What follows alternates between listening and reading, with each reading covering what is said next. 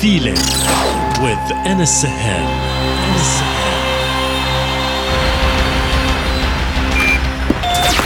Connected, connected, connected.